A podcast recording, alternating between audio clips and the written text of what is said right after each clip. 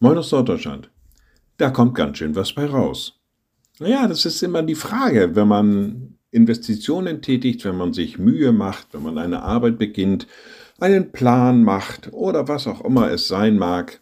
Die Frage, was kommt am Ende dabei raus? Man möchte Erfolge haben, man möchte eine Investition auch schützen, man möchte nicht vergeblich arbeiten.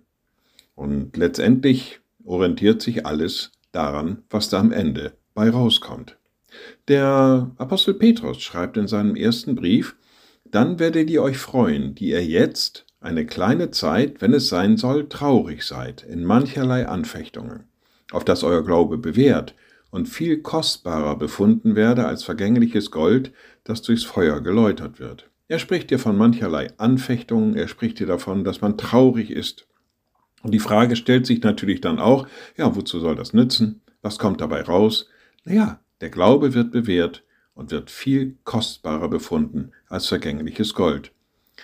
Also, so kann es auch sein, in Traurigkeiten, in Anfechtungen, wenn wir Belastungen durchleben, dass der Glaube dadurch fester wird. Und wenn das der Fall ist, dann kommt da ganz schön was bei raus. Liebe Schwestern und Brüder, ich lade Sie ein zu einem kurzen Gebet und anschließend zu einem gemeinsamen Vater unser.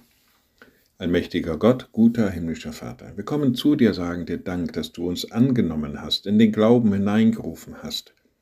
Und wir möchten dich bitten, wenn wir durch schwere Zeiten gehen, lass unseren Glauben fester werden, lass ihn gewisser werden, lass unsere Hoffnung dadurch gestärkt werden, sodass wir dich immer besser erkennen und uns immer fester an dir halten.